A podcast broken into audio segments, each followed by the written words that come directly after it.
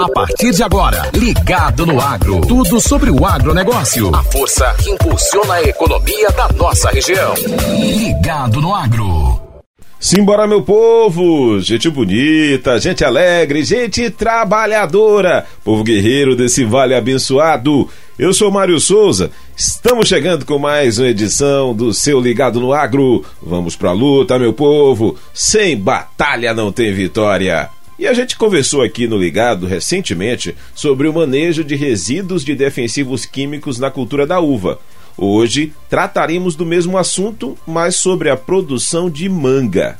Como muitos já sabem, o uso incorreto de defensivos agrícolas pode tanto motivar restrições no consumo da manga brasileira no mercado externo e interno, como causar danos ao meio ambiente, além de colocar em risco a saúde dos aplicadores, produtores e consumidores. Estes produtos possuem em sua composição um princípio ativo que tem ação sobre pragas ou doenças. Ressalta-se, porém, que o mesmo princípio ativo pode estar presente em defensivos agrícolas de diferentes marcas e nomes comerciais, e estes podem não estar registrados para a cultura. Para trazer mais informações sobre o manejo correto, a escolha de dosagens adequadas desses produtos, estamos na linha com o engenheiro agrônomo e consultor da Clorofila Consultoria, Eduardo Ferraz.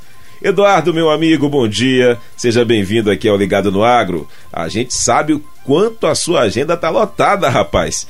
E cheio de compromissos, hein? Por isso, agradecemos demais a sua colaboração de abrir um espaço pra gente, tá certo? Antes de falarmos sobre o uso de defensivos agrícolas, vale a pena ressaltar, Eduardo, para os nossos ouvintes, sobre a importância de se praticar o um manejo integrado de pragas e doenças. É isso mesmo, amigo? Bom dia, Mário Souza. Bom dia aos ouvintes. É, de fato, a questão do, do manejo adequado de pragas e doenças é fundamental para uma boa tomada de decisão com relação à aplicação de produtos de controle dessas pragas. Então, apostar ou investir em um bom monitoramento de pragas e doenças é fundamental para que você identifique essa, esse, esse ataque é, o mais breve possível e tome medidas de controle adequadas para o, para o momento. Isso afeta muito a, a questão da eficiência, porque você pode aplicar uma ferramenta, usar uma ferramenta adequada, com baixo impacto ambiental e resolver o problema sem ter que necessariamente fazer várias aplicações. Isso é, é importante para a redução de custo de produção e também para a questão de você manter um ambiente mais tranquilo e evitar problemas de, também de resíduo na, na cultura. E quando chega o momento da escolha dos produtos que serão aplicados, quais são os principais aspectos que precisam ser observados para as melhores escolhas desses defensivos? É, o, o primeiro fator é a questão da eficiência do, do, do produto para praga-alvo ou para doença-alvo. Isso é uma, é uma coisa importante. A segunda coisa é o grau de toxicidade desse produto, é, que ele seja o menos tóxico, tóxico possível e que possa ser utilizado na, naquela fase específica sem que haja um problema, sem que cause um problema de resíduo. Um terceiro fator que é importantíssimo é, no caso da na fase de florescimento, é que esse produto não seja tóxico às abelhas, ou que se for, tenha um menor nível de toxicidade possível.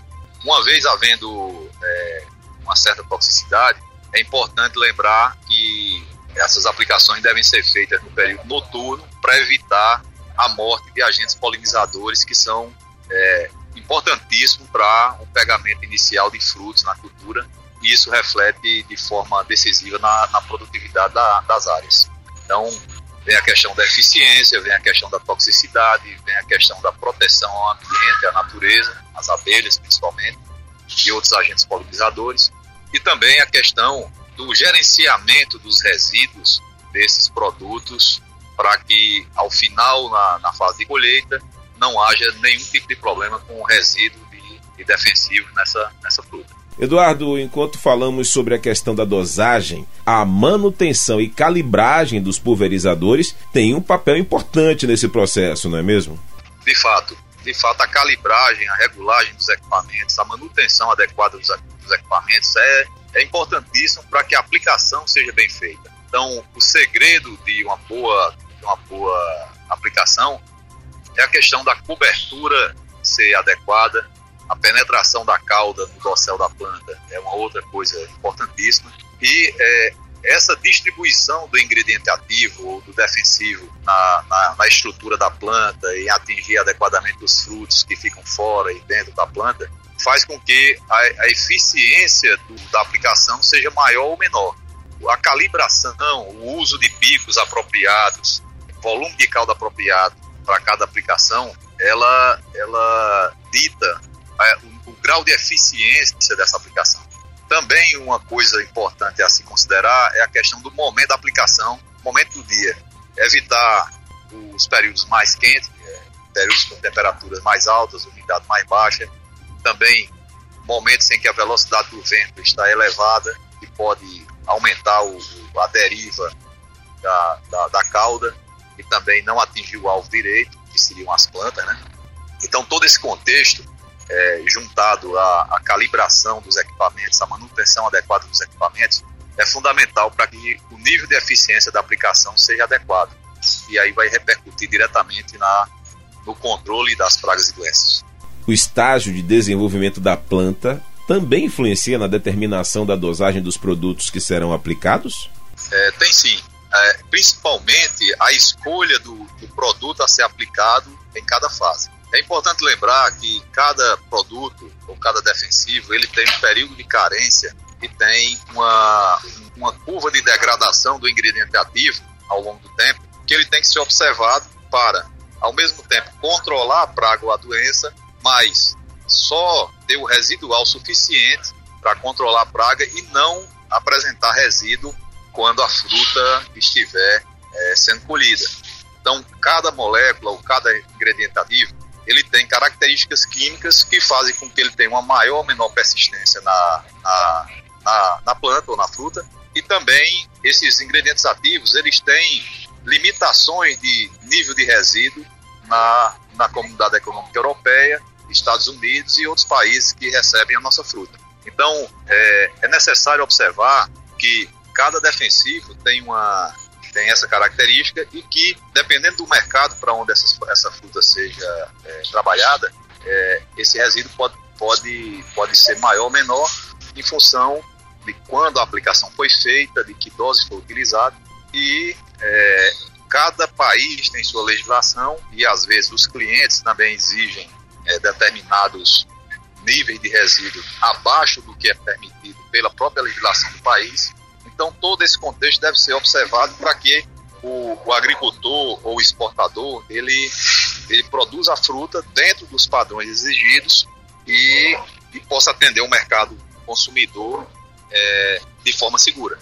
Eduardo, nós encontramos no mercado uma ampliação dos chamados biodefensivos. Dentre eles, algumas linhas garantem zero resíduos nas produções até que ponto o produtor pode confiar nessa promessa ao optar por esses produtos? O mercado de, de biodefensivos ele vem crescendo e a oferta de produtos que tem essa característica, ela vem, ele vem sendo trabalhado por várias empresas com o intuito de é, dar uma segurança maior à questão do gerenciamento dos resíduos nas frutas. É, uma coisa importante a se falar é que, mesmo sendo um biodefensivo, ele, ele pode apresentar características ou ingredientes ativos, mesmo, mesmo que sejam naturais, que têm o seu resíduo controlado pelas autoridades sanitárias dos países importadores. Então, não é que seja, como é que eu posso dizer, uma, uma ferramenta que você use sem nenhum tipo de controle.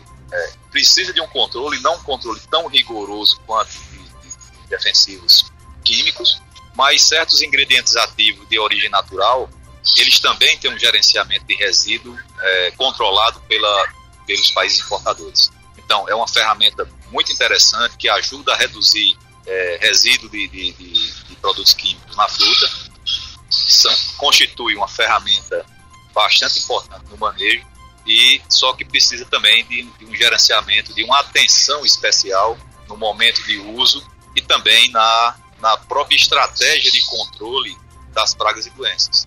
Então, existem, existem produtos com fins específicos para controle de certas doenças, existe, existem produtos também para controle de determinadas pragas, e o uso desses, desses ingredientes ativos ou desses produtos, eles são importantíssimos no, no manejo, desde que sejam utilizados de uma maneira técnica, de uma maneira adequada para se controlar de forma eficiente, principalmente pragas e doenças no final do ciclo da cultura, que é quando nós podemos, nós temos restrições de uso de alguns ingredientes ativos para controle dessas pragas e doenças.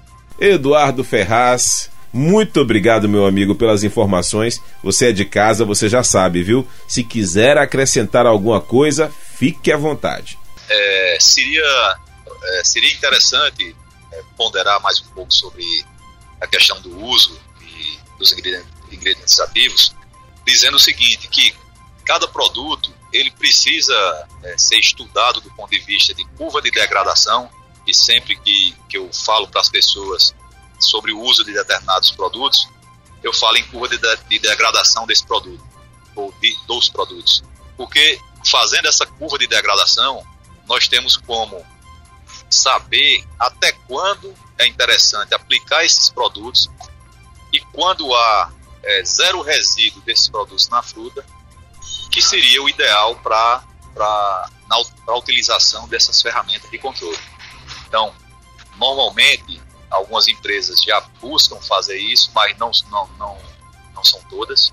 Geralmente, nós só utilizamos produtos que nós conhecemos e que fazemos essa curva de degradação, justamente para garantir que a fruta ou a aplicação que é feita, ela tem um controle, ela promove um controle adequado das pragas e doenças, mas sem é, acrescentar ou sem gerar resíduo na fruta. Isso é que é o, a grande importância da, dessa, desse, desses trabalhos de se fazer as curvas de degradação para que a gente tenha a segurança, tenha o controle da praga e da doença, mas tenha a segurança que nossa fruta vai chegar na mesa do consumidor com zero resíduo e que essa fruta seja apreciada com toda a segurança possível. E aí, pessoal, gostaram do programa de hoje? Eu amei. Quantas informações ricas para a gente meditar, pensar direitinho nessa questão do uso dos defensivos agrícolas. O Ligado no Agro de hoje termina aqui. Muito obrigado pelo carinho da sua audiência. Próxima quinta-feira estaremos de volta, viu? A todos um forte abraço, muita paz, muito amor, muita saúde, minha gente. Você ouviu Ligado no Agro. Tudo sobre o agronegócio. A força que impulsiona a economia da nossa região.